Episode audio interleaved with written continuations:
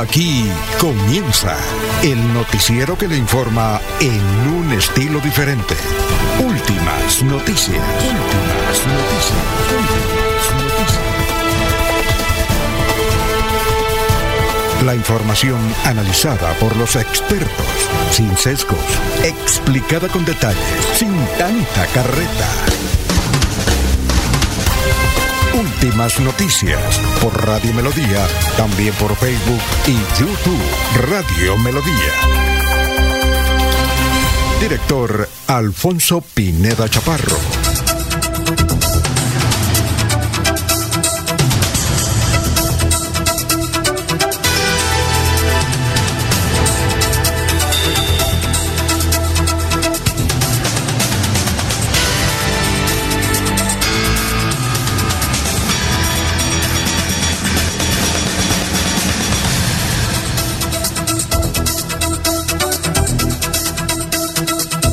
Gracias a Dios, hoy es martes 9 de mayo del 2023. Nos abre el micrófono Arnulfo Otero Carrillo para hablar por Radio Melodía 1080M. Estamos por Facebook Live, estamos por YouTube. Gracias por escucharnos. Muy gentiles. Hoy eh, es 9 de mayo. Bueno, entre las efemérides está, por ejemplo, hoy 9 de mayo, eh, que Nelson Mandela asumió la presidencia de Sudáfrica, a donde va a ir Francia Márquez. Y también eh, un día como hoy eh, se registró un acto importante de la declinación de varios países que estaban contra, ah, no, perdón, declinación de Alemania eh, en la Segunda Guerra Mundial. Bueno, son las 5 de la mañana, 6 minutos. ¿Ya? 5 de la mañana, 6 minutos.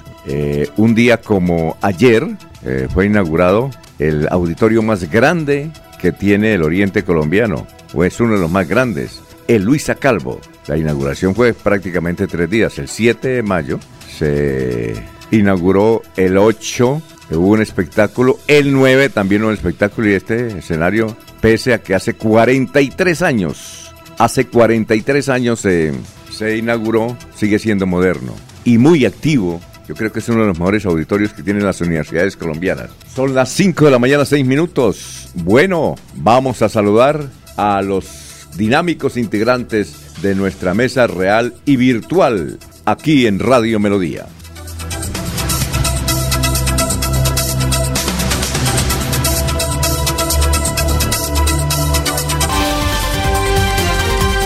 Laurencio Gamba está en Últimas Noticias de Radio Melodía 1080 AM.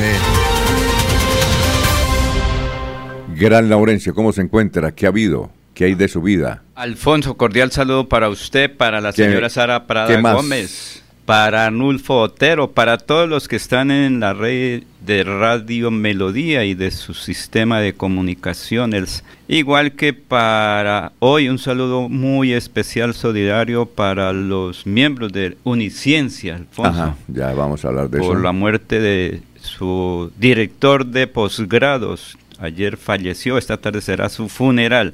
La producción de palma de aceite en Santander se incrementó este año con relación al 2022, según Fede Palma. El presidente del Sindicato de Educadores de Santander, Enrique Acosta, solicitó al gobierno nacional que intervenga frente a la situación de amenazas de grupos armados de ley en Cimitarra, corregimiento de Puerto Olaya.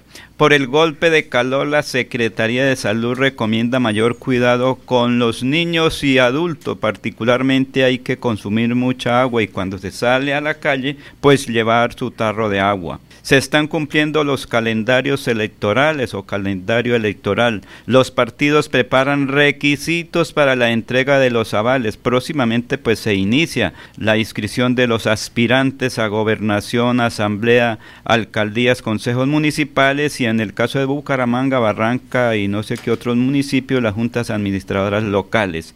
En Bogotá hay, hay inversionistas para lograr tener recursos para la nueva flota de buses de Metrolínea, según dice Enrique Fiallo del Sindicato de Conductores de Metrolínea. Hay plata en Bogotá y podría hasta Transmilenio intervenir.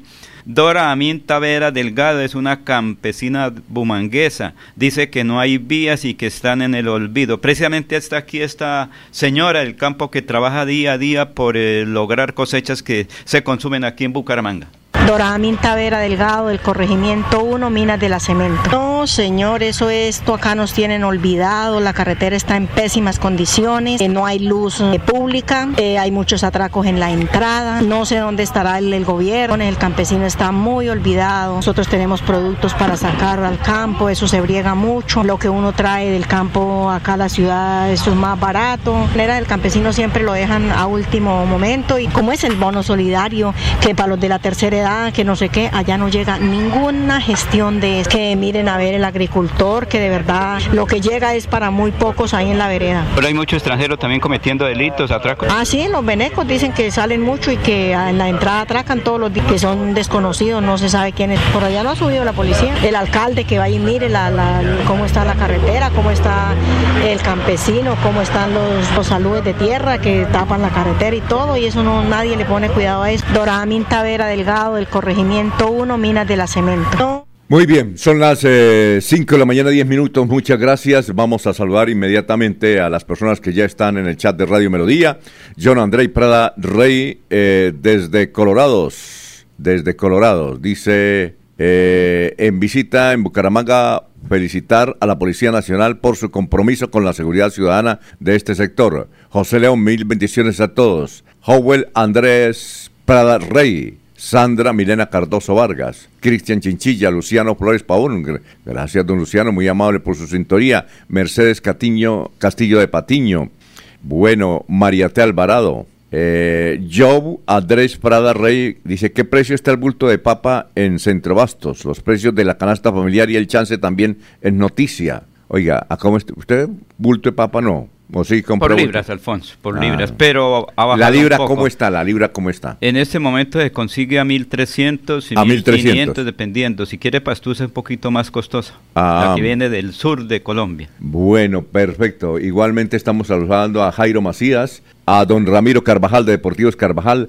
a Aníbal Navas Delgado, gerente general de Radio Taxi Libre, que tiene el teléfono 634-2222. Eh, igualmente un eh, saludo para Peligan, Pedrito Ortiz, está saludando eh, Juan José Rincón Osma, don Jairo Alfonso Mantilla, un saludo para Jairo Alfonso Mantilla. Nos han dicho que Pedrito Villanueva está trabajando fuertemente por allá, dándole. El, eh, domingo estuve por Florida parece, Blanca. Parece que Pedrito también fuera candidato. Sí. Está, está visitando los barrios me dijeron, no, es Pedrito, está por aquí como loco visitando los barrios. Willinson, Chay, Willinson Chay Correa, ¿recuerda? Sí, y Pedrito, Pedrito Villanueva es que está visitando los barrios. No, es que toca es con Jairito, toca con Jairito, toca con Jairito, es con Jairito y con Jarito.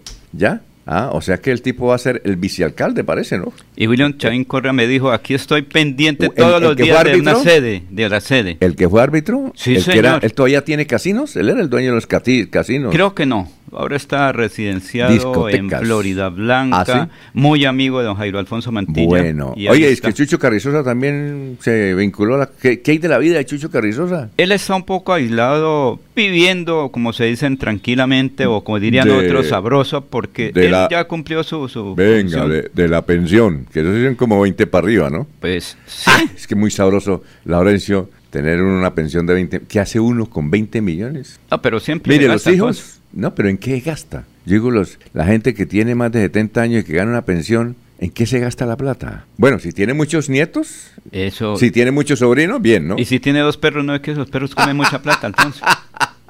Mascoticas, como dicen los ¿Ah? otros, ¿sí? Las mascotas comen mucha plata también. Oiga, bueno, son las 5 de la mañana, 14 minutos. Pero en la reunión Estamos saludando cinco también. diputados estuvieron, ¿no, yo, Alfonso? Estamos saludando también en pie de cuesta. El Jairo Alfonso de pie de cuesta, ¿sabe cuál es? Raimundo Duarte Díaz. Raimundo, buena gente, ¿no? Sí. Bonachón también, ¿no? Sí, sí. ¿Ese también tiene restaurante o no? Tal vez, no, pero sí, también es... Gran inversionista, ¿no? Sí, señor. Sí, La gente lo quiere mucho ya en pie de cuesta, don Raimundo. Aquí me llega un mensaje, Carlos Barajas, ¿se acuerda? Calito Barajas, su amigo, oiga, Eh, que saludos y que está trabajando mucho por la ciudad de Baraja, que usted le dio madera y entonces el tipo llegó y escribió, dijo que Laurencio, mi compañero, mis compañeros me está dando madera, expresidente no, él dice que está trabajando por todos los habitantes de Bucaramanga, que los proyectos de acuerdo que se aprueban es beneficio general y que todos los días a esta hora nos está escuchando también Carlos eh, Barajas ahí en la ciudad de la Real de Minas, claro, Carlos, vecino además. Recordamos cuando estaba aquí trabajando en esta cabina. Sí, señor. Bueno, eh, Marilyn Prada, muy buenos días, bendiciones para todos. Eh, José León, bueno, ¿qué más? Eh, Jorge Arturo Becerra, Quique Herrera, ya cantidad de gente. Ahorita los vamos a seguir saludando. Son las 5 de la mañana, 15 minutos. Vamos a saludar como se merece al gran Jorge Caicedo desde la Ardiente, desde el Ardiente Puerto Wilches. Jorge Caicedo. Está en Últimas Noticias de Radio Melodía 1080 AM.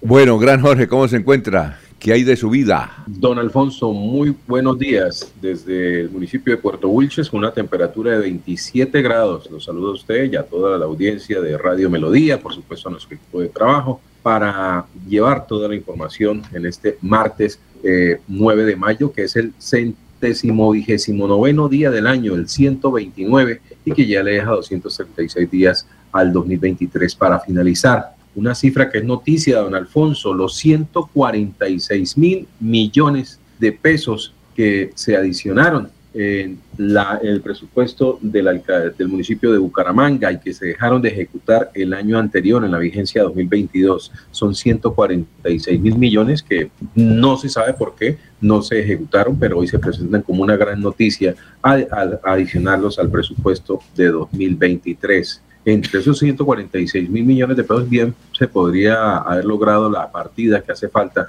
para la culminación de las obras del auditorio en el tecnológico Damaso Zapata, pero bueno, eh, todo es cuestión de planeación y, de ordenar un poco más las finanzas. Ojalá y esta vigencia 2023 no sobren recursos, sino que sean invertidos en su totalidad, obviamente en beneficio de los humangueses. Y antes de pasar a otras noticias, Alfonso, permítame un saludo de cumpleaños hoy para el gran Álvaro Caicedo, ahí en el municipio de Pelaya. Saludo de toda su familia y desde diferentes lugares del país y del mundo. Y ah, y Álvaro es mi tío, mi hermano, mi qué. Ah, es, uno de mis hermanos, de, ah. los, de los mayorcitos. Álvaro. Ya creo que está llegando al sexto piso ya.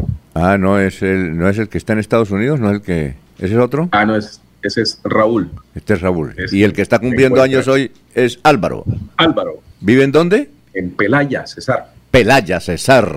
Ah, bueno. Tierra del maíz. También hace calor, ¿no? Allá estará haciendo calor, ¿no? Un poquito, un poquito. por fortuna, igual que en Puerto Wilches, tienen muy buenas técnicas para la hidratación y desde que, desde que alcance para la cerveza no hay problema con el calor. Ah, no, es que una cerveza a las 12 del día con fuerte calor en Barranca, en Pelaya, eso, eso es lo mejor, ¿no? Eso es lo que entra más sabroso, ¿no? En Barranca Bermeja están vendiendo sombra. ¿Ah, sí? En los, en los semáforos venden sombra. Ah. Usted espera en su motocicleta el cambio de luces del semáforo, una persona se le acerca con una sombrilla y le vende sombra. Y, unas monedas. Venga, ¿y a cómo? Oye, no, eso es, eso es para una crónica. Eso es para una crónica, mi querido Jorge. ¿En serio? Hay videos ya rodando a través de redes sociales donde se ve que es el nuevo negocio en Barranco Bermeja, vender sombra. Oiga, ¿usted tiene por ahí un videito y nos lo envía a ver si lo podemos pasar? Ya le rescato y se lo envío. No, es que eso sí es una crónica. Una crónica, como ayer me encontré con un vendedor de culonas, le hice una información, ahí en mi, publiqué la entrevista en mi nuevo canal de YouTube que se llama Alfonso Pineda Digital,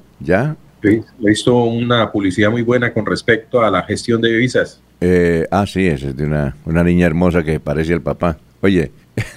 Muy trabajadora. Se parece. No, por eso, oye. Entonces, eh, hablé con el tipo de, de las hormigas colonas sabe a cómo... Eh, eh, yo llegué y le pregunté, ese hace eh, enseguida de cuarta etapa, le pregunté, le dije, hermano, véndame una libra de colonas. Dijo, no puedo, no la vendo. ¿Por qué? Porque yo le pido el precio y entonces me pega. ¿Por qué? Dijo, no, porque eso vale, es que yo, yo no puedo. Dijo, yo, si le vendo una libra, tengo 10 libras acá para la venta, y si yo le vendo a alguien una libra, me toca decirle 400 mil pesos. Entonces toca llamar a la policía para que para que me ayude con la plata y yo voy a consignar. Entonces yo no puedo venderle porque la, la libre colona vale 400 mil pesos. Entonces yo le dije, él se llama Chucho. Saludo para Chucho Gamarra, creo que es Chucho Gamarra. Y entonces yo le dije, bueno, ¿y por qué vale tanto? Porque estas eh, hormigas tienen un secreto, dos secretos. Una que son del cementerio, estas salen en el cementerio de Mogotes, salen del cementerio de Mogotes. Y el segundo secreto, don Jorge, es que esas hormigas hacen crecer la cola de la persona. ¿Sí me hago entender? ¿Por eso la compran? No, es increíble. Entonces yo le hice una entrevista por eso. A comprarle hormigas a Sabino, entonces. ¿Por qué? ¿Por qué? No, no, pues para que haga una crónica con respecto a las hormigas ah, No, esa, ahí está en, el, en mi canal de YouTube, Alfonso Pineda Digital, ahí pueden entrar. Bueno, perfecto. Estamos saludando a Gilma Forero, a Anderson Pimiento Sarmiento, a Gladys Acosta de Moyano, a Elda de Prailla, a Marilyn Prada. Bueno, son muchos. Eh, un saludo aquí, me dice eh, Elvia Ortiz dice un saludo para mi próximo candidato y mi próximo alcalde de Florida Blanca, José Fernando Sánchez. Ah, vea usted. Y vamos a saludar como se merece a Don Miller, que está recién peluqueado. Sí, señor. sí, se peluqueó, estuvo en el seguro. Oiga, y no le he entendido la frase del seguro. Buenos días, ¿cómo está? No, no, no, es que antes, cuando estaba el seguro social, uno me mandaba a peluquear y decían, ¿qué hubo? Fue ayer al seguro, ¿no?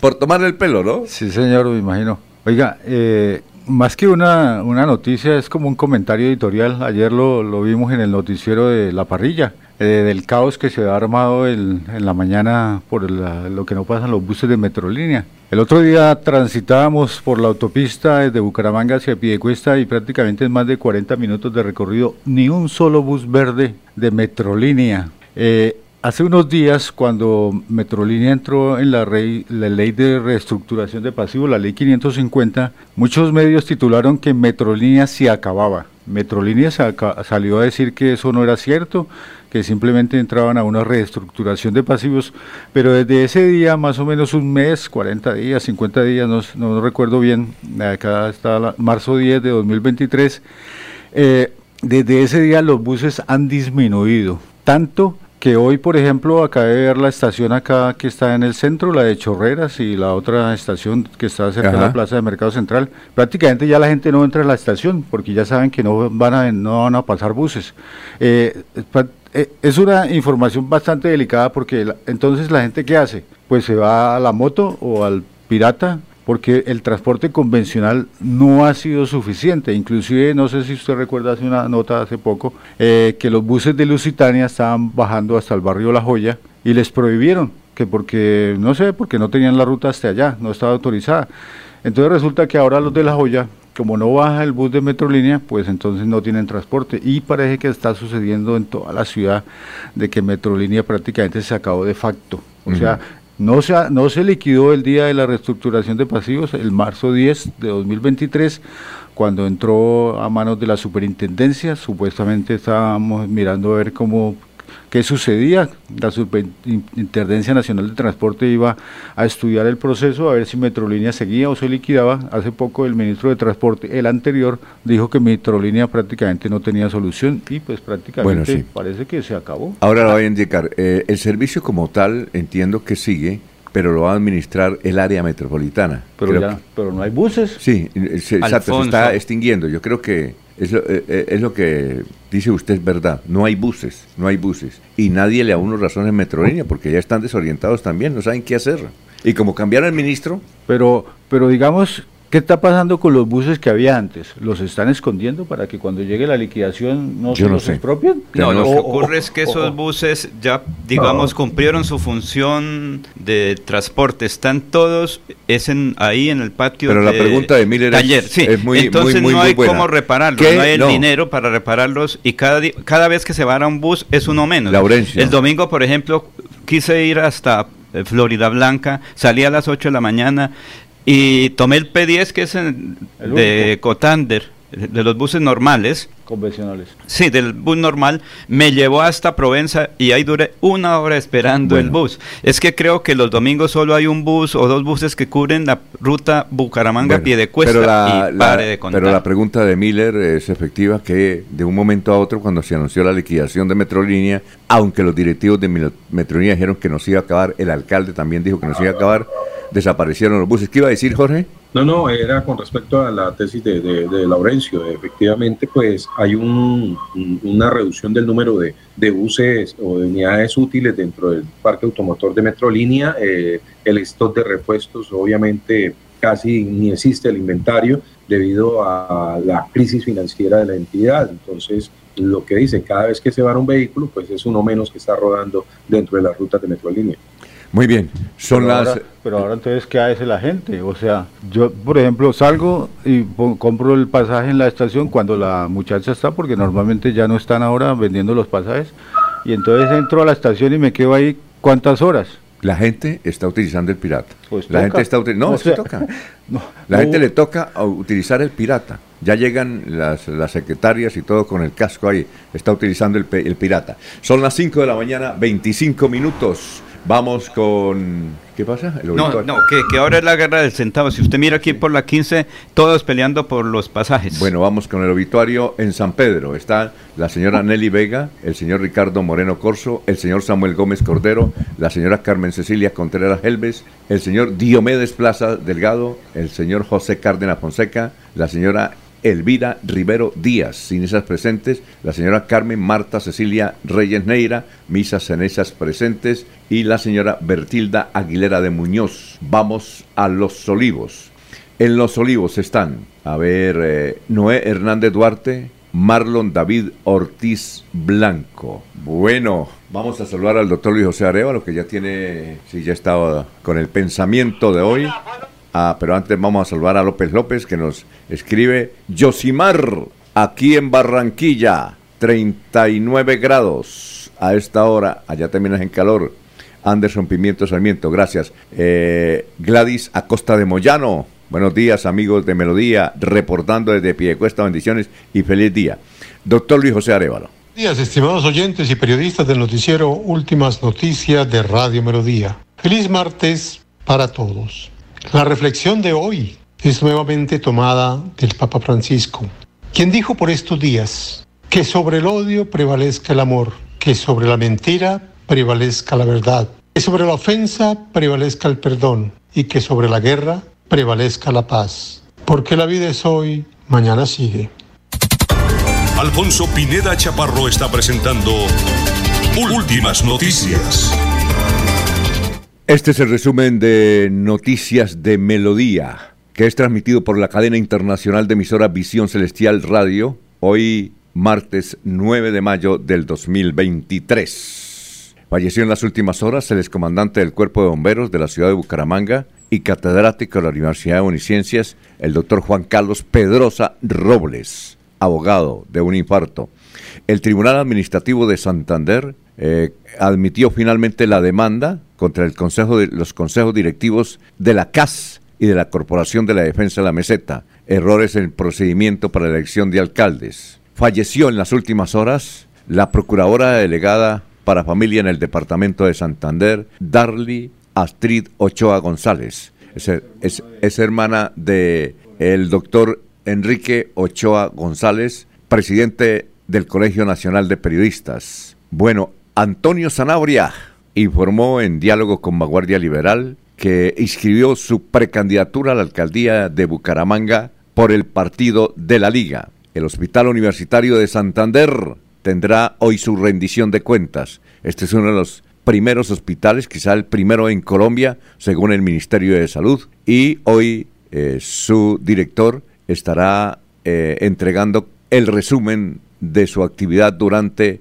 el último año. En Barranca Bermeja la temperatura eh, de ayer fue de 45 grados. ¿Qué dicen nuestros vecinos? El diario El Tiempo trae eh, estos titulares. Dice, ola de calor en Barranca Bermeja, pagan por minutos de sombra tras altas temperaturas. La gente está desesperada con la ola de calor que se reporta en el puerto petrolero. También trae el diario El Tiempo esta información. Escándalo por Tinder Party, donde reparten drogas, licor y condones en Florida Blanca. En estos encuentros tendría como fin tener sexo entre los menores de edad al terminar la fiesta. Hasta aquí el resumen en Melodía, en línea y Melodía 1080M. Melodía es la radio que lo tiene todo. Noticias. Deportes. Música. Variedades.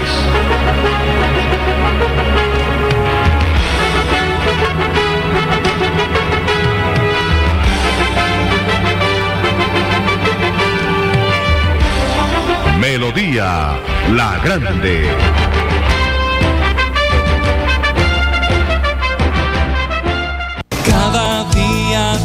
Trabajamos para estar cerca de ti. Te brindamos soluciones para un mejor vivir.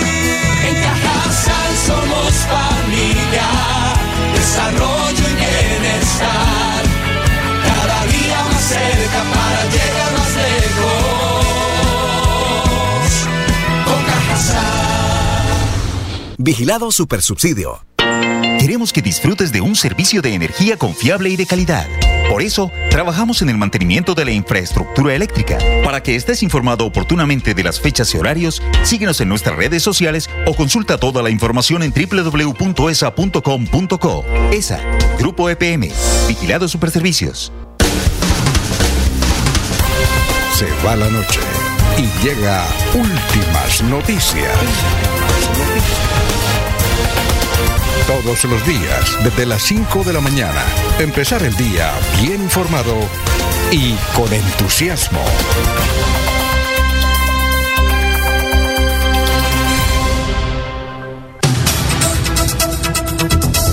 Ya son las 5 de la mañana, 32 minutos.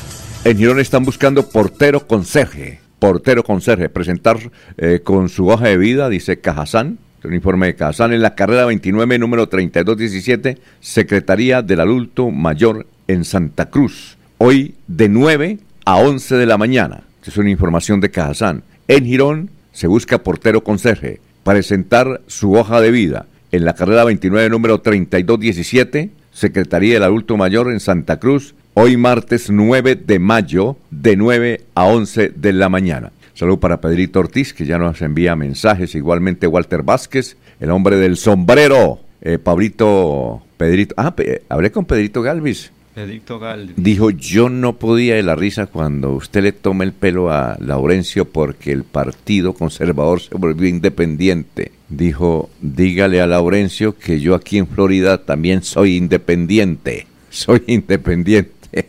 Eh, dice Pedrito Galvis. Dice Pedrito Galvis. ¿Irá a apoyar al amigo de siempre? Uy, llegó y me dijo, el señor Sergio está como una flecha. Eso me dijo. Dijo, le apuesto a Laurencio lo que sea. Llegó y dijo, yo le apuesto a Laurencio lo que sea. Porque él está con, Jairo, eh, Laurencio está con Jairo Alfonso Mantilla y yo estoy aquí. Y entonces yo le dije, no, a mí, ¿qué, qué, qué le ha dicho Laurencio? Yo le dije, no, lo único que me ha dicho Laurencio es que ese candidato Sergio Flechas eh, tiene un acento barranquillero y entonces que cuando lo saludaba usted le dijo, ¿qué, qué chico, ¿qué pasó? Así como, como hablan los de Barranca, Barranquilla y que usted me ha dicho que, que el señor Sergio no conoce Barran- eh, Florida Blanca. No, sí lo conoce. Y él también es de alguna manera de Barbosa, Alfonso.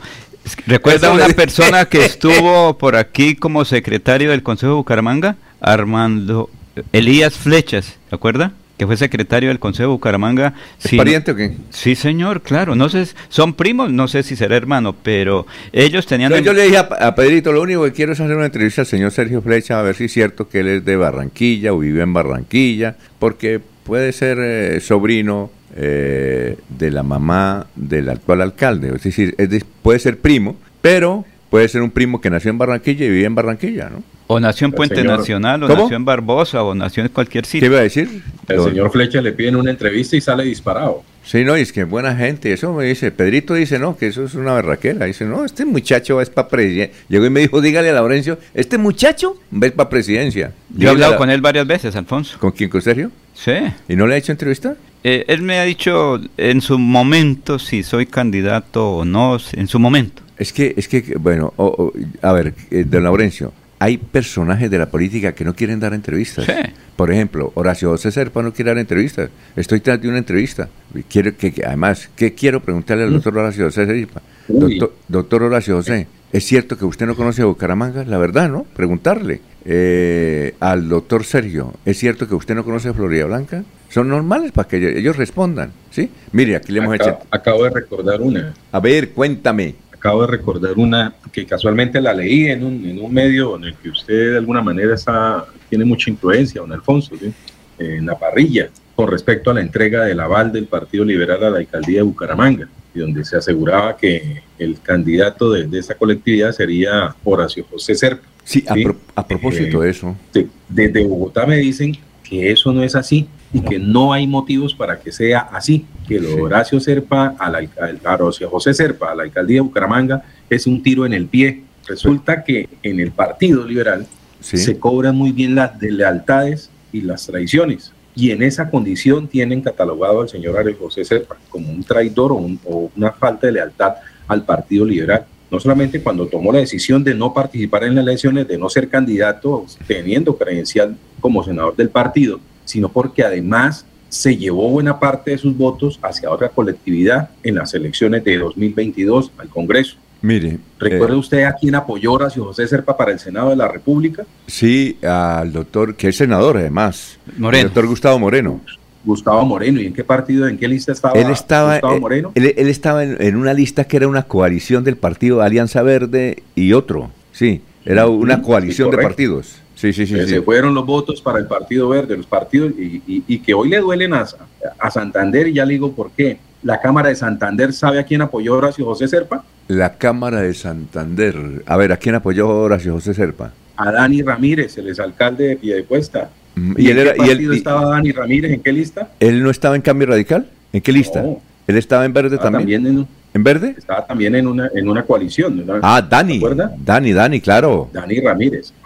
Oiga, ¿qué Y se ha en hecho? Bogotá también tenía candidato a la Cámara. Esos votos de Dani Ramírez le pesan hoy al liberalismo de Santander. ¿Por Le qué? hace falta. le- claro, por 5 mil votos perdió un- un- un- una Cámara. Oiga, a propósito de eso, Jorge, voy a leer. a- Alfonso, no hemos terminado. A ver, En. Bogotá también tenía candidato a la Cámara Horacio José Serpa. ¿Cuál era? Juan Pablo Camacho. Eh, ¿De qué también partido? estaba por, ¿Por qué por el partido? Partido Verde. Ah, ya. pues por el Partido Verde. Y aparte de eso, le había dado el Partido Liberal, le había dado la eh, presidencia del Consejo de Bogotá. Y ni Ah. con todas esas, él decidió apoyar a otro partido. Entonces, que hoy se parezca Horacio José Serpa en Bucaramanga a pedir aval del Partido Liberal, eso es una, una quijotada. Mire, Eso no tiene asidero. Mire, Y le voy a decir otra cosa, Sí. Alfonso. En. Barranca Bermeja están hablando ya del nombre de Horacio José Serpa a la alcaldía del puerto petrolero, porque lo de Bucaramanga no está cuajando. No Y es algo que ya hemos anunciado en esta mesa de trabajo. Oiga, eh, Jorge, a propósito, hoy en, en Melodía en línea eh, a- a- a- hay esta noticia sobre el particular. Dice, la dirección del Partido Liberal informó que hay cuatro aspirantes para obtener la candidatura única a la alcaldía. Se trata de Miguel Ángel Sánchez, Alfonso Pinto Fratali, Horacio José Serpa y Carlos Ibáñez Muñoz. Debido a que el partido no definió consulta para escoger el candidato, el exalcalde de Bucaramanga, Carlos Ibáñez, propuso una encuesta que se debería realizar en junio próximo. Miguel Ángel Sánchez fue hasta el presente año el secretario general del liberalismo y ostenta la vicepresidencia de la Internacional Socialista al lado del jefe del gobierno español, Pedro Sánchez. Pinto Fratali es el diputado más joven del país, bien preparado, bilingüe y emprendedor empresarial.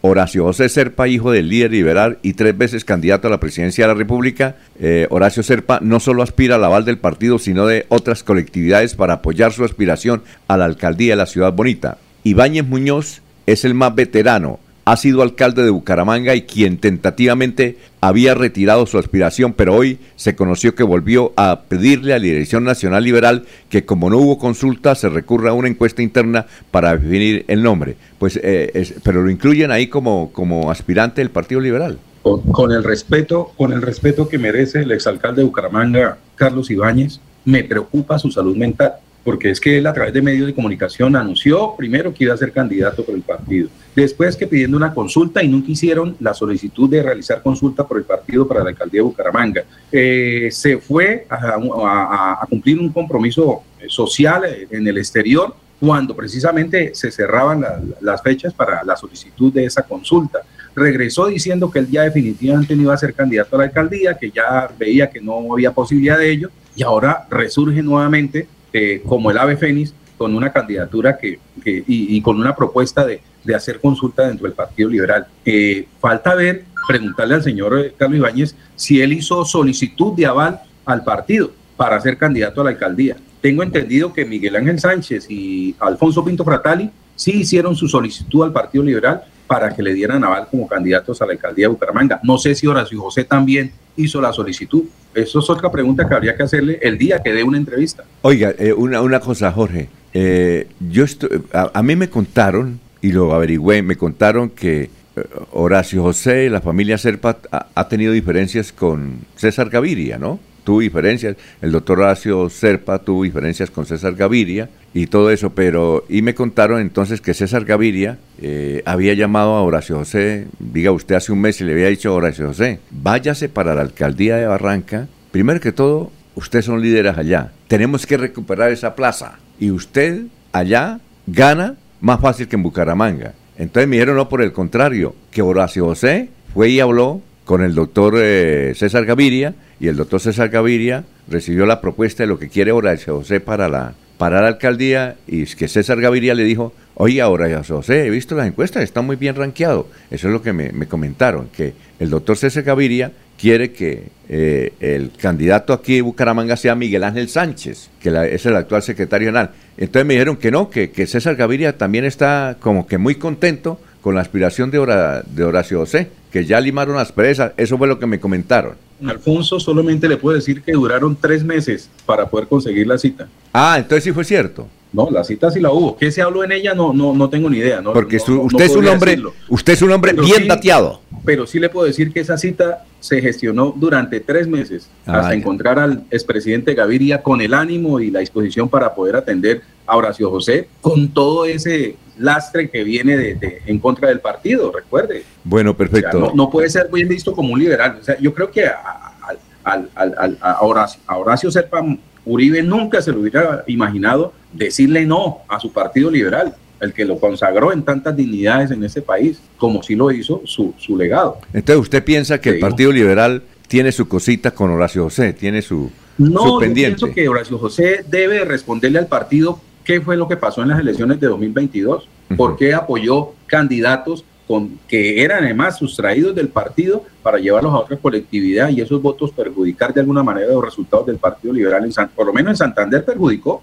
Sí. O, Jorge, ¿usted cree, ¿usted cree que Horacio José está bien rankeado en las encuestas? ¿Usted qué, qué sabe? Aquí en Bucaramanga. A mí me han dicho que está bien en las encuestas con, con el doctor eh, Jaime Andrés Jaime Bel- Beltrán. Beltrán, que, que está muy bien, ¿no? Eso me dicen, ¿no? Pues tiene, tiene una chapa que vende mucho, ¿no? Tiene un letrero que, que vende, tiene cin- cinco letras que, que de alguna manera llegan al corazón de Influyen. los santanderianos. Influyen, ¿no? Influyen, Influyen, claro, sí. pero, pero de ahí hacia allá no podría decirle nada. Bueno, me han preguntado que por qué no está el denunciante, está en trabajo de campo, ni está enfermo, ni se quedó dormido, Freddy, porque el hombre también tiene su- su- sus noticias políticas. ¿Qué iba a decir eh, don Laurencio? Pero hay que hablar una cosa bien interesante. Los senadores Miguel Ángel Pinto y Jaime Durán Barrera, igual que el congresista Álvaro Rueda, son personas influyentes para el aval liberal.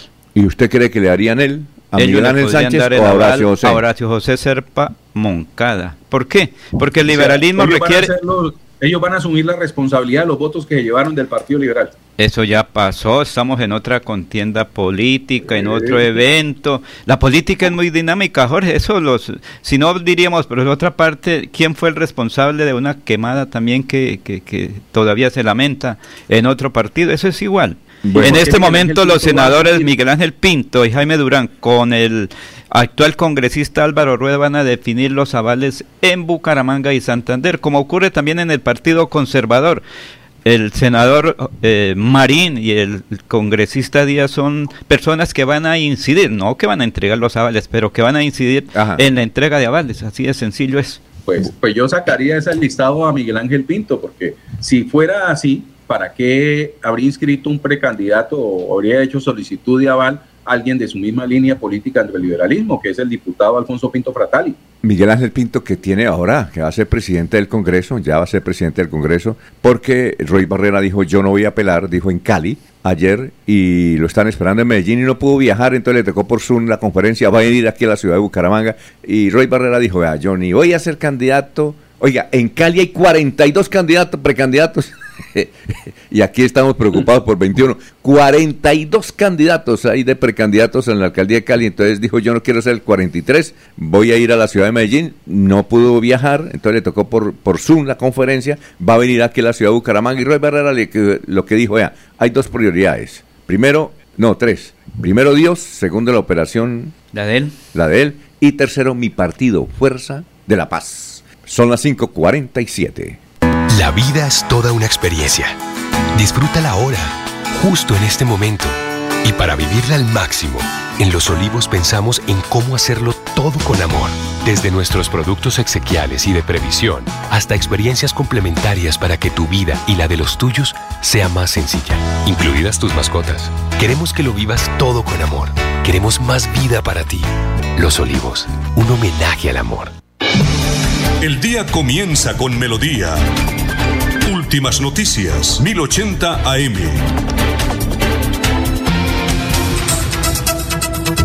Ya son las 5:47, noticias, vamos con noticias Miller a esta hora y estamos saludando, hay mucha gente, ya lo vamos a saludar, hay 35 personas que hemos saludado, ya lo vamos a saludar. Fresco, bueno, eh, Miller, noticias. Sí, señora, había una, uno, de los oyentes que estaba preguntando sobre los precios de la papa y los, ah, bueno. la canasta familiar. Pues, pues realmente se informa más bien desde Corabastos, porque la, la información. Centroastos, Centroastos. La, información acá.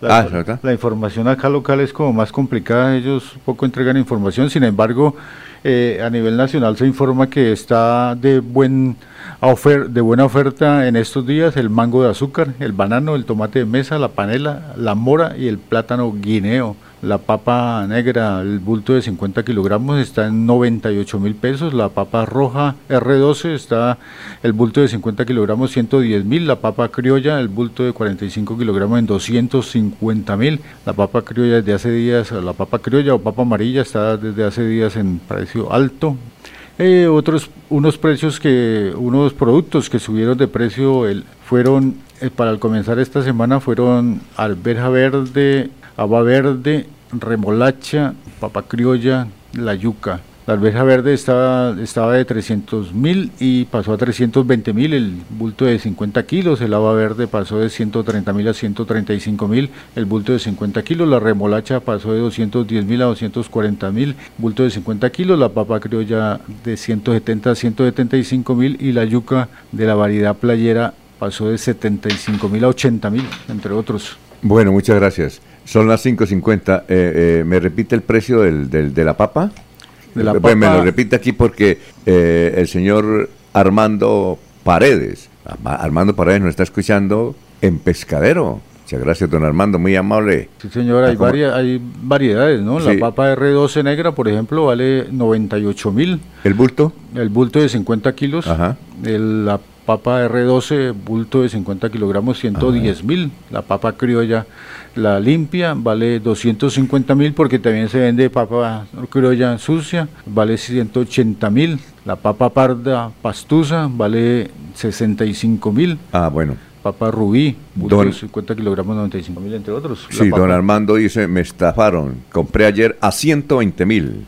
Bueno, depende del tipo de papa. Pues. Bueno, en pie depende. Depende del tipo de papa. No, porque si es para restaurante. En algunos sectores del país la papa es más barata y en otros más cara. ¿no? Sí, más cara. producto, depende del sector. Bueno, vamos con más noticias, Jorge. Lo escuchamos. Son las 5:51 mezcla de sexo, drogas y alcohol en una fiesta de adolescentes descubrió la policía en Florida Blanca. Cerca de 120 jóvenes eh, menores de edad eh, departían en una finca campestre en la vereda Los Cauchos cuando llegaron los uniformados. La rumba había sido convocada por redes sociales y estaba dirigida solo a menores de edad. Los uniformados encontraron a los menores consumiendo bebidas embriagantes y alucinógenas y en el lugar hallaron armas blancas y estupefacientes como marihuana, cocaína y tusi. La policía impuso ocho órdenes de comparendos a los padres de familia que llegaron al lugar a reclamar a sus hijos procedimiento requerido para restablecer sus derechos. Muy bien, don Laurencio, usted tiene, antes de ir con el historiador que ya está ahí,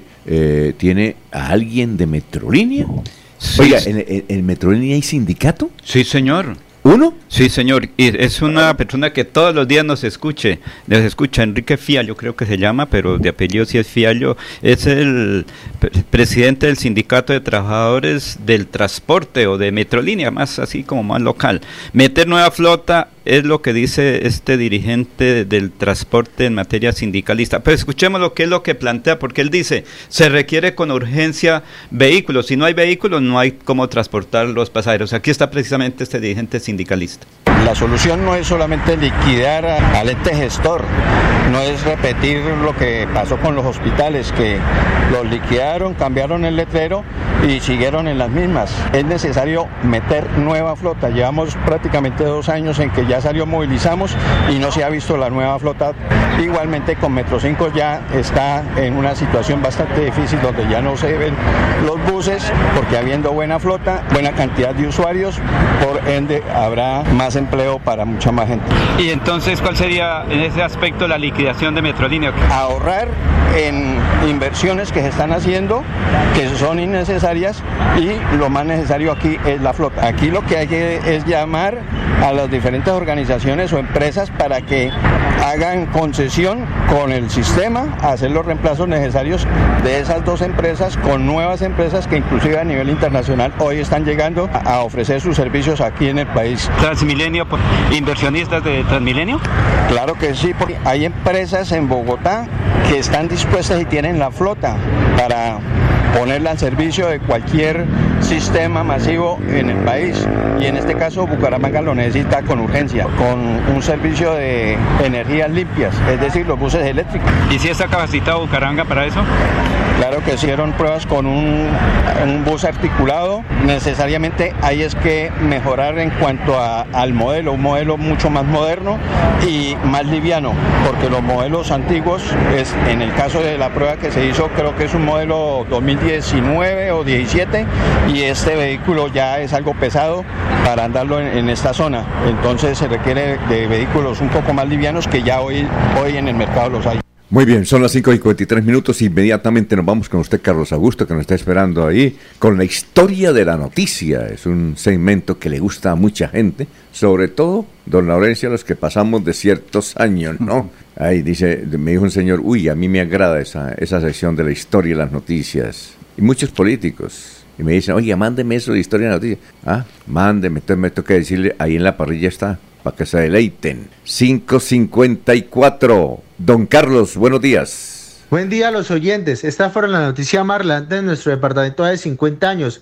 Hoy tendrá lugar la elección de las candidatas finalistas por el título de la Madre Admirable de 1973, concurso organizado por FENALCO con FENALCO y Vanguardia Liberal. El acto tendrá lugar a las 5 de la tarde en la sede del periódico. La elección será hecha por las representantes de las entidades mencionadas, Carmen Cecilia Cartagena de Ariza, Lucy Rodríguez de Prada y María Patricia Valdivieso. Más de 200 toneladas de trigo llegaron a Bucaramanga como inicio a la solución de una crisis que puso en peligro a los molinos y harineras del departamento. Y hace 25 años fue noticia lo siguiente. Pisos hundidos, techos caídos y más de una vivienda a punto de derrumbarse es el grave panorama que registra el barrio Mirador de la capital santanderiana ubicado sobre la vía a Matanza. La CDM emitió un ultimátum. Si la comunidad no evacúa, se registrará una tragedia en la zona. La candidatura presidencial de Horacio Serpa recibió el respaldo de la Federación Colombiana de Educadores, según un comunicado de prensa de su campaña. Agrega el boletín que profesores de todo el país apoyan su aspiración porque esperan encontrar en él la dignificación de su profesión. Cordial despedida a todos. ¿Usted recuerda, don Laurencio, quién era el presidente del Sindicato de Educadores de Santander que le dio el apoyo al doctor Horacio Serpa? Si no estoy mal, se llama Luis Alberto Gil Castillo, Aprobado. del corregimiento de Cite, municipio de Barbosa, que se lo pelean Como con dice el de- gordo, el gordo liscano, aprobado de Cosalud. Sí, señor. Sí. Era Luis Alberto Gil, era el presidente del sindicato. Vea, ¿cómo, ¿qué tiempos aquellos? Con no? el páramo se pelean la parte donde nació Luis Alberto Gil Castillo, pero nació en ¿Y el recuerda usted luego de ese convenio, de ese apoyo a Horacio Serpa por parte del Sindicato de Educadores de Santander, qué congresista liberal, rojo, rojo, rojo, rojo, entró a Convergencia Ciudadana? Jaime Durán Barrera Ah, y... Está muy bien usted en clases Sí, hoy. señor. Usted está un alumno muy, muy sobresaliente hoy. Bueno, eh, ya está Olguita. ¿Alguna otra cosa más? Alfonso, que hace 25 años el problema era la, el, eh, la harina de trigo, o mejor el trigo, hace 50 años mejor. S- Dos mil toneladas de trigo que ingresaron Eso. a Bucaramanga vez- para los molinos. Recuerde que Santander siempre se ha tenido esa parte de la vez- elaboración de harina de trigo. Cada vez que escucho eso de, que- de harina de trigo, es increíble y a uno le duele como, como país. Sí. Teniendo 6 millones de hectáreas, supongamos que esas 6 millones de hectáreas, un millón de hectáreas si- sirvan para, para producir tiri- trigo. Y el trigo lo estamos importando, mi hermano. Entonces, estamos importando trigo en dólares. eh, trigo de México, de, Arge- de Argentina y de Estados Unidos. Canadá y eh, eh, Ucrania también creo que venía el trigo. Bueno, eh, cuando lo podemos cultivar acá. Por eso yo estoy de acuerdo con Petro, hay que expropiar a aquellos que tienen engordando tierras. Expropiarlos sin miedo. Es que él tiene miedo, no hay que expropiarlo. Yo estoy de acuerdo que dijo con la él. señora que Si hay una manifestación. al comienzo, dijo, sí, Sí. aquí nos tienen olvidado y eso que estamos en Bucaramanga, ¿cómo será? Y si, si no tenemos cómo trabajar, entonces ¿cómo vamos a producir? 5.58 minutos, vamos con Olguita. Olguita, ¿cómo está? Tenga usted muy, pero muy buenos días.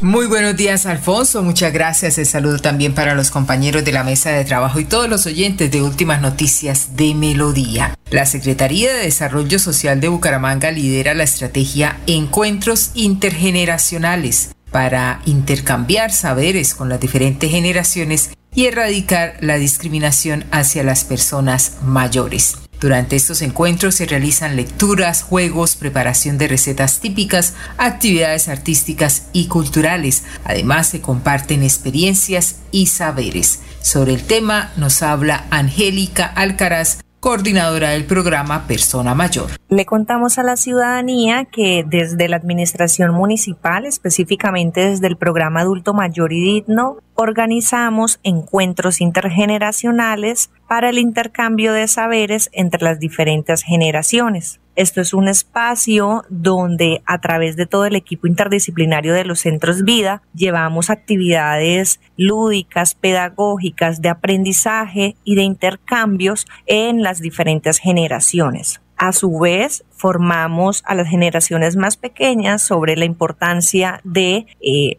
el cumplimiento de los deberes y los derechos, la cultura de un trato digno, un buen trato desde y hacia las personas mayores. Estas actividades también nos permiten que las familias puedan interactuar a partir de los juegos, a través de la expresión artística, intercambiar sentires, pensares sobre los gustos e intereses de las generaciones. Este año se han impactado a más de 300 personas en las jornadas que se llevan a cabo en los centros vida y ludotecas de la ciudad. Importante indicar que los encuentros intergeneracionales se efectúan en el marco de la Ley 2176 y tiene como fin mejorar la actividad física, cognitiva y social de la población mayor. Con esta información me despido agradeciendo a ustedes su amable atención. Continúen con más en Últimas Noticias de Melodía. Un feliz martes para todos. Aquí Bucaramanga, la bella capital de Santander. Transmite Radio Melodía, Estación Colombiana, HJMH, 1080 kilociclos, 10.000 vatios de potencia en antena, para todo el oriente colombiano. Cadena Melodía, la radio líder de Colombia.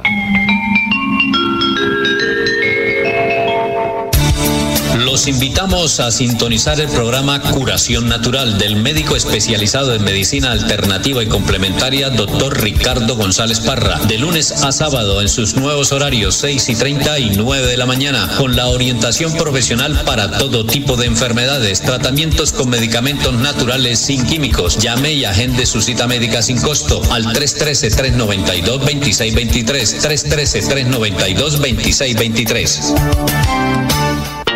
Queremos que disfrutes de un servicio de energía confiable y de calidad. Por eso, trabajamos en el mantenimiento de la infraestructura eléctrica. Para que estés informado oportunamente de las fechas y horarios, síguenos en nuestras redes sociales o consulta toda la información en www.esa.com.co.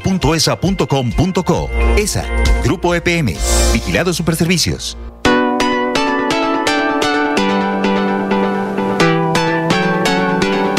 Melodía, Melodía, Radio Sin Fronteras.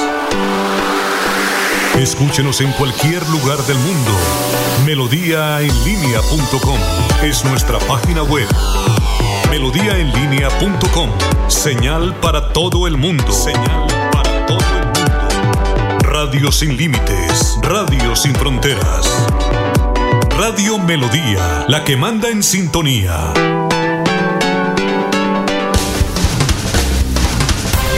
Se va la noche y llega últimas noticias. Todos los días, desde las 5 de la mañana, empezar el día bien informado y con entusiasmo.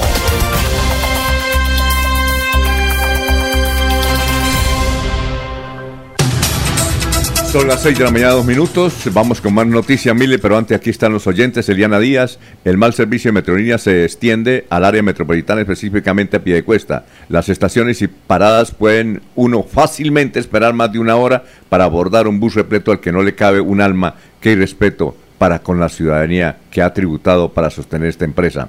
En pie de cuesta se dice que, eh, ah, Hablando de otro tema, dice Eliana Díaz que en Piedecuesta se dice que harán una consulta para escoger el candidato del actual gobierno a la alcaldía entre Chucho Becerra, Óscar Santos y Raimundo Duarte. Doña Eliana, don Chucho ya no va. Entonces sería entre Óscar Santo y don Raimundo Duarte. Edgar Solier Millares Escamilla, don Laurencio se llama Hernando Elía Flechas. ¿Y usted qué dijo? De Puente Nacional, que es el primo de- del señor Flechas que aspira a ser candidato Eliezer, de Florida Blanca. Eliezer Galvis dice, uy, Eliezer, está en contratación, salud para Eliezer. ¿Cómo nos hace falta Eliezer? Sus apuntes. Bucaramanga cada vez más de para atrás en materia de transporte pública, pu- pu- pública, pudo más el caos, la piratería, el desorden. Qué lástima mi ciudad. Pedro Apóstol. Ah, no, perdón, Paulo Apóstol. Buenos días, señores periodistas de Melodía. Con respecto al transporte público, hay que esperar después del 29 de octubre. Pueden estar llegando 50 buses eléctricos. Eso de la piratería y los motopiojos se va a acabar. Yo no sé. motopiojos. Se va a acabar. Se rumora que el voto de los ciudadanos subió debido al dólar. Quedó a 100 mil pesos en adelante. ¿Sin ¿Será? IVA o con IVA? ¿Será? ¿Será eso? Bueno, noticias, don Miller, lo escuchamos, estamos en Radio Melodía. Pues a propósito de eso, el recién posesionado ministro de Hacienda, Ricardo Bonilla, dijo que para fin de año el galón de la gasolina costará unos 16 mil pesos. Aseguró que el tope es equilibrar los precios en los últimos meses o días. El precio del petróleo comenzó a bajar. Eso debería tener un efecto en el precio internacional. Explicó a una emisora W Radio que ese equilibrio se alcanzaría en seis o siete meses, pero que para ello a finales de año el galón de gasolina debería estar en 16 mil y para llegar a ese valor a finales de 2023 el aumento de la gasolina tendría que ser alrededor de 600 pesos mensuales en lo que queda de año por galón.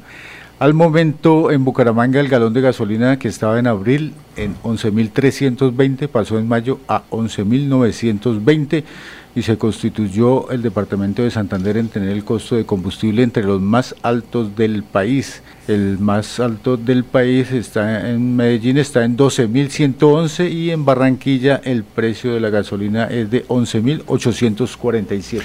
Nos dicen los oyentes, Gilberto nos dice, acabo de escuchar por Win Sport Más que están ofreciendo el Atlético Bucaramanga. Dicen en Win que están pidiendo 10 millones de dólares. Son más o menos mal contados 50 mil millones, 60 mil millones de pesos. Yo recuerdo que hace como unos, ¿qué? 8 o 9 años, el señor Jorge Vergara, el dueño de Omnilay, a quien yo le hice muchas entrevistas, me dijo, ¿por qué no averiguar cuánto, en cuánto vale el equipo Atlético Bucaramanga? Entonces yo llamé a un amigo, amigo de, del dueño del Atlético Bucaramanga, el señor Álvarez, y dijo, dígale que vale 15 mil, hace nueve, que, que, que vale 15 mil millones, pero que yo no lo vendo.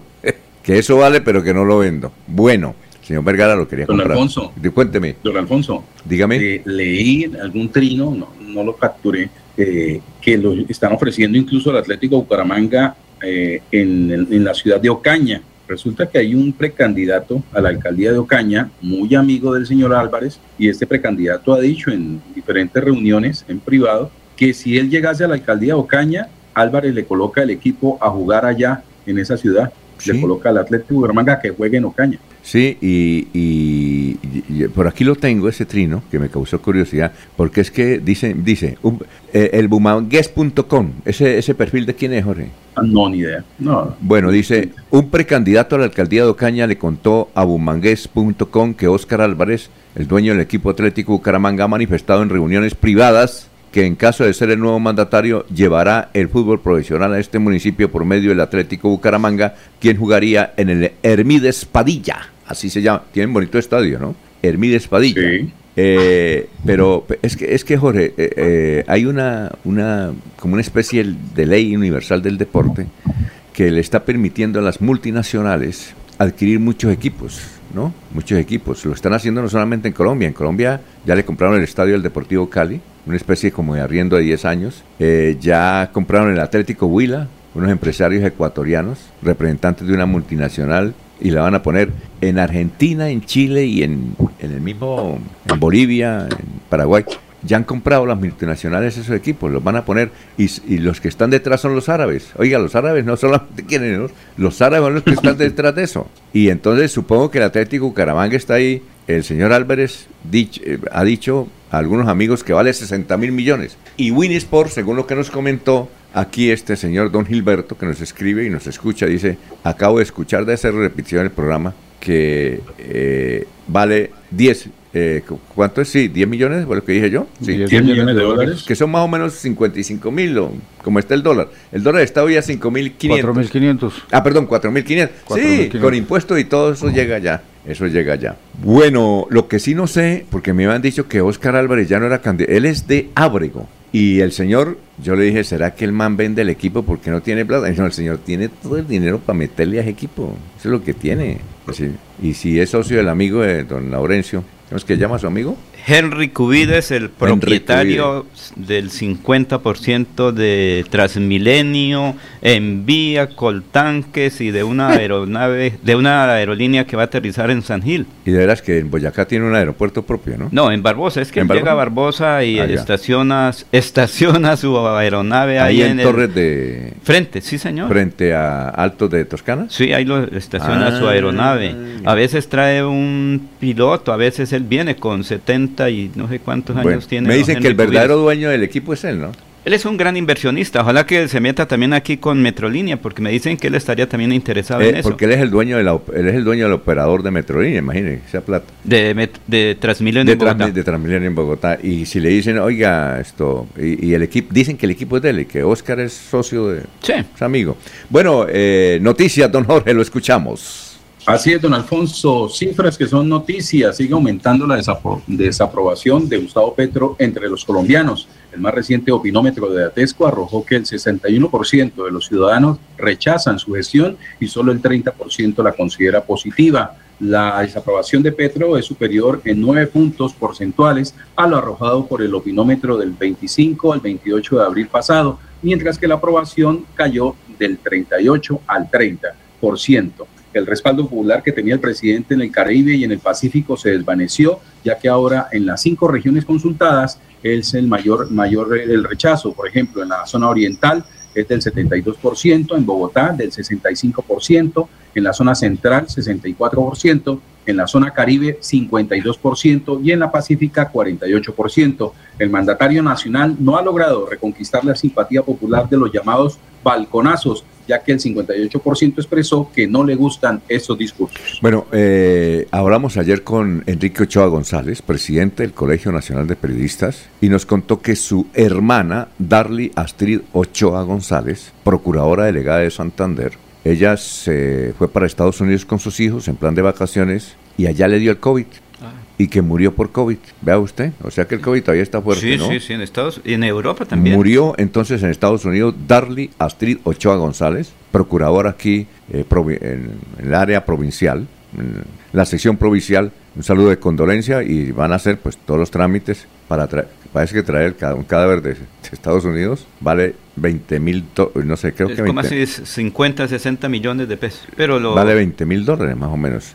Oye, entonces eh, un saludo de condolencia para usted y para los hijos de la doctora Astrid, para sus hermanas, sus, para sus familiares y para el doctor Enrique Ochoa González. Bueno, eh, ayer la noticia política es que su amigo Toñito, ¿todavía almuerza usted de vez en cuando con Toñito Sanabria o no? Es que ahí son varios, recuerden. Ah, bueno. Ahí en la ciudad hay como cuatro concejales. Bueno, hay- la- por ahí con frecuencia usted se que- ve a José Domingo Cortés. Usted que la pasa tomando tinto y hablando mucho con Antonio. Ayer le dio una entrevista a Vanguardia Liberal y dijo, voy a ser candidato. Inscribió su nombre de la liga, a la liga. Entonces la liga, que es partido ya, puede dar avales. Entonces entra a jugar, entra a jugar, eh, aquí está. Vamos a pasar esa entrevista que le hizo nuestro amigo Javier Flores, dinámico y joven director de Vanguardia. A Toñito hoy no le dio la chiva a usted y tan amigo. No, es. lo que ocurre es que un día nos encontramos ahí, él- cuando voy a comprar el pan ahí nos encontramos con el señor concejal Sanabria. Usted digo, aprovecha, oiga, Laurencio, voy a ser Usted aprovecha cuando él va a comprar el pan. ¿no? candidato. Usted aprovecha cuando va a comprar el panel, entonces de una vez. Entonces me dijo, pero le pido un favor, no diga nada. Y bueno, tranquilo, no se preocupe, Sí, que usted sabe por por, no qué nos decir escucha nada. todos los días. Dijo, pero yo voy a Por no decir nada, ahí lo chiviaron. Vamos a escuchar. No, pero Alfonso, si él me dijo, no diga nada, pues Pero uno mire. debe cumplir. Sí. Pero a Se llama confianza. A Javier no le dijo nada. Vamos a escuchar, vamos a escuchar a su amigo Javier entrevistando al doctor Toñito. ¿Y se perfila algún candidato que ya esté cercano a la liga, por ejemplo, para la alcaldía de Bucaramanga? Para la alcaldía de Bucaramanga, pues eh, también las personas interesadas en querer gobernar la ciudad por el partido Liga deben inscribir su hoja de vida. Yo la voy a inscribir y me voy a someter a lo que hayan establecido en la convención. Entonces, esto es una noticia, digamos, que usted nos está dando, concejal, y es que usted es precandidato, que va a aspirar a ser candidato a la alcaldía de Bucaramanga. Pues Javier, llevo 10 años construyendo el partido con el ingeniero Rodolfo. Yo lo conocí a él en el 2013 cuando fue candidato a la alcaldía de Bucaramanga y he venido acompañando al ingeniero en todo el proceso. eh, y quiero decirle lo siguiente, eh, significarlo el crecimiento que ha tenido nuestra organización. El ingeniero Rodolfo ganó con 77 mil votos, en contra de las maquinarias, en contra de todo lo que usted conoce como dinámica política. Hizo un gobierno y al final del gobierno él le dijo a Bucaramanga que el candidato sería Juan Carlos Cárdenas, que llevaría las banderas de la organización, la filosofía de la liga, y sacó 143 mil votos. ¿Cuál es la lectura mía? Pues que el pueblo de Bucaramanga aceptó el gobierno que hizo el ingeniero Rodolfo porque esto se mide con votos.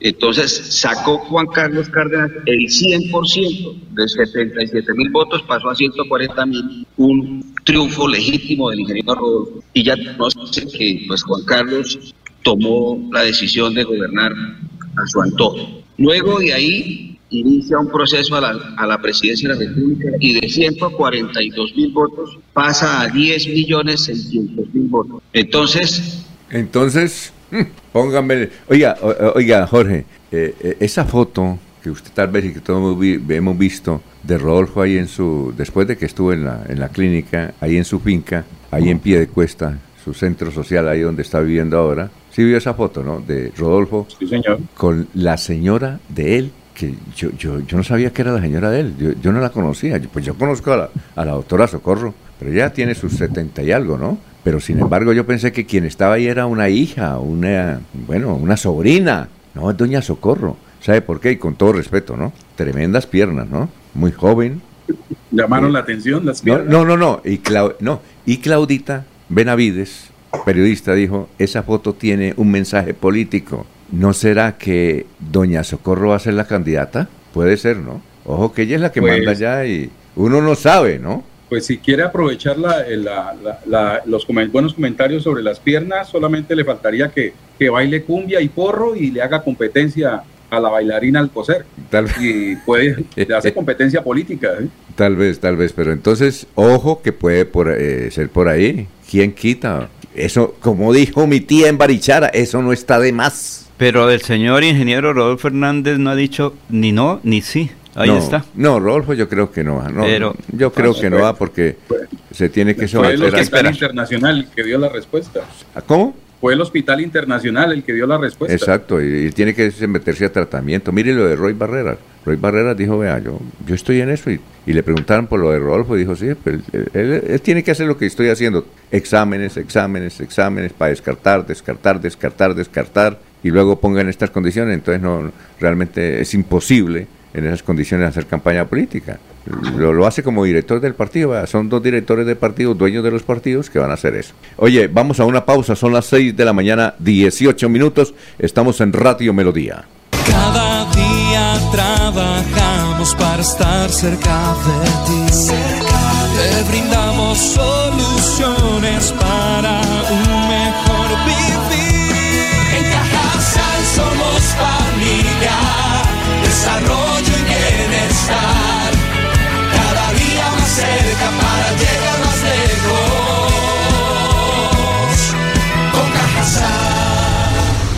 Vigilado Supersubsidio. No queremos venderte nada, solo queremos darte 20 segundos para que puedas dar gracias por cada experiencia de amor que te ha llevado a donde estás hoy. Recuerda que el tiempo que compartimos es valioso y el amor es eterno. Por eso en Los Olivos hacemos un homenaje al amor. Los Olivos, un homenaje al amor. Están escuchando Últimas Noticias por Radio Melodía, la que manda en sintonía. Soel Caballero está en Últimas Noticias de Radio Melodía 1080 AM. Buenos días, Alfonso, para vosotros, compañeros, igualmente para todos los oyentes la Alcaldía Distrital de Barranca Bermeja. Radicó ante el Consejo Distrital el proyecto para que se adopte la política pública integral de libertad de culto y religiosidad en Barranca Bermeja. Este proyecto, que fue construido en conjunto con los pastores, la Iglesia Católica y diferentes organizaciones religiosas, permitirá desarrollar mayores obras sociales y espirituales en el distrito. Por otra parte, habitantes de las comunas 1 y 2 de Barranca Bermeja ayer duraron sin el servicio de agua potable casi de 12 horas debido al rompimiento de una tubería de 8 pulgadas en el sector donde está instalado el cacique Pipatón. Eh, funcionarios, trabajadores de la empresa Aguas de Barranca Bermeja trabajaron para reparar el daño y el servicio se restableció hacia las 9 de la mañana. Noticias con las que amanece el distrito continúen compañeros en estudios en últimas noticias de Melodía 1080 AM.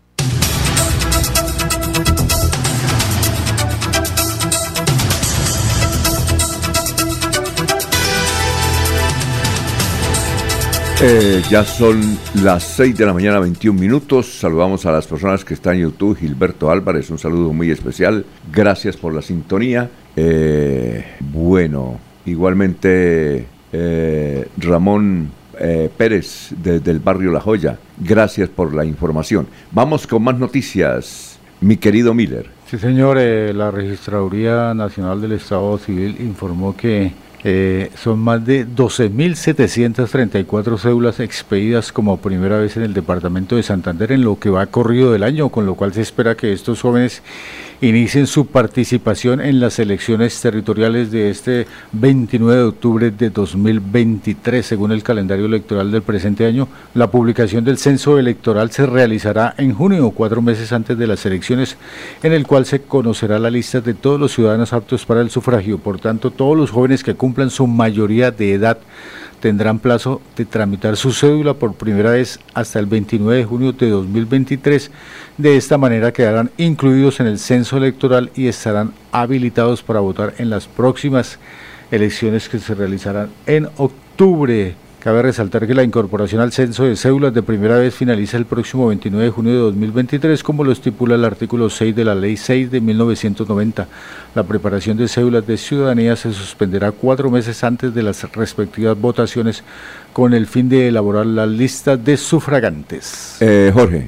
Sí, don Alfonso, mucha atención porque ocho docentes que laboraban en colegios públicos del municipio de Cimitarra fueron sacados de la zona por seguridad luego de las amenazas que recibieron por parte del clan del Golfo y grupos armados que delinquen en esa zona, en esa región del Magdalena Medio. El secretario de Derechos Humanos del Sindicato de Educadores de Santander, Jesús María Suárez Carrillo, confirmó que a los docentes se les conoció se les reconoció su condición de amenazas. Nosotros recibimos de parte de los compañeros y de la Secretaría de Educación la amenaza que ellos presentan. Ellos pasan la queja, se formaliza y el sindicato le hace el acompañamiento. Se presume que ellos justifican ahí y se presume que algunos grupos al margen de la ley son los que están detrás de estas amenazas, confirmó el directivo del Sindicato de Educadores de Santander. En febrero de este año, Mauricio Martínez, del Sindicato de Educadores, eh, había denunciado amenazas a 20 docentes en el departamento, las cuales no habían sido atendidas por las autoridades. Tenemos las 6 y 23, ahí está el señor alcalde de Bucaramanga, el doctor Juan Carlos Cárdenas, que nos informa sobre la adición de 146 mil millones de pesos, doctor. Acabo de firmar una adición presupuestal de 146 mil millones de pesos. Este dato es toda la gestión que hemos hecho de los recursos públicos. Son 145, 146 mil millones que se le adicionan al presupuesto y vamos a llegar a 1.6 billones de pesos. Nunca en la historia de la ciudad se han logrado estos resultados. Yo creo que eso es lo más importante y hay que hacerle un reconocimiento a los bumangueses que han estado contribuyendo de manera efectiva en los recaudos municipales. Pero también decirle a todos los detractores políticos, esto es gerencia, esto es acción, esto no es como quieren evidenciar que me la paso en Bogotá, claro que voy a Bogotá a gestionar, que me la paso celebrando, que me la paso en el estadio, pues decirle mis queridos amigos que los números hablan por sí solos y los datos hay que mostrarlos. 1.6 billones de pesos, récord histórico en la ciudad de Bucaramanga y esperamos que esto se pueda mantener en los próximos años. Seguirán buenas noticias, esto lo que garantiza es poder mantener toda la oferta a población vulnerable, todo lo que es terminar, adecuar más de 140 parques en la ciudad. Esto es garantizar los 100 mil huecos de los que hemos estado hablando. Esto significa, de alguna manera, tener los recursos para todos los programas y reiterarles, todo esto nos está permitiendo garantizar un resultado del cumplimiento del 98% de la meta del plan de desarrollo que aprobaron en esta administración, en el Plan Municipal de Desarrollo de Bucaramanga, Ciudad Oportunidades para Todos y para Todas. Gran noticia para Bucaramanga. Bueno, mucha, vea, leñazo de una vez, ¿no? Inversión y leñazo. La de irnos, don Laurencio. Alfonso, pues la gente por estos días está colocando ventiladores en el cuarto principal, en la sala en el comedor y hasta en las cocinas porque la ola de calor o, el golpe de calor está afectando a toda mucha gente de Barranca me está llegando a Bucaramanga. Una periodista ayer dijo, sí me reía esas salidas de Laurencio, ¿por qué? Dijo que la gente de Barranca venía aquí es porque está haciendo frío. Me dijo, eso yo, no, no podía reírme, me, me quitó el sueño, don Laurencio. Bueno. Pero mucha gente está aquí preocupada por eso, porque en los próximos días el incremento en el servicio va a ser la preocupación, porque si colocan ventiladores 10 en una casa, eso consume bueno, Todo por tener un poquito de ese frío que están buscando en Barranca. La de irnos, don Jorge. Don Alfonso, la confirmación que la próxima temporada el futbolista Leonel Messi jugará en Arabia Saudita estará con el Paris Saint Germain, su actual equipo, hasta el 30 de junio. A ver, María, nos va a tocar ir para Arabia, hacer el noticiero de Arabia. Don, don, don Miller, la de irnos. Sí, señor, pues la visita del presidente de la República, Gustavo Petro, sirvió para que conversara con los directivos de las tiendas ARA, quienes anunciaron la apertura este año de 230 nuevas tiendas en Colombia. Fue uno de los anuncios de la reunión del presidente Gustavo Petro con Pedro Soares dos Santos, CEO de la compañía portuguesa Jerónimo Martins, que se realizó... El, Jerónimo Martins es el dueño, ¿no? El dueño, sí, El muchacho. Portugal. Aquí, aquí en el área metropolitana va a colocar 40 Ojalá porque de todas maneras... 40 en el área metropolitana. Hace falta la competencia, ¿no? De todas maneras siempre... ¿Se acabarán las tiendas de barrio? No sé. No, no se acaban. No, no, pues no lo que pasa es que alguien dijo una vez, hace unos, unos meses, y es que las tiendas de barrio posiblemente no se acaben porque es la única donde a uno le fían. Eh, correcto. es la única que fían. Eso no se acaban. No se preocupen. Bueno, ya viene el doctor Ricardo González, que va a estar, creo que en estos días en Bucaramanga y los sardinos de Melodía en línea. Últimas noticias los despierta bien informado de lunes a viernes. En todas las áreas de la información regional, un periodista de Últimas Noticias registra la información en Radio Melodía 1080 AM y en melodíaenlínea.com. Director, Alfonso Pineda Chaparro.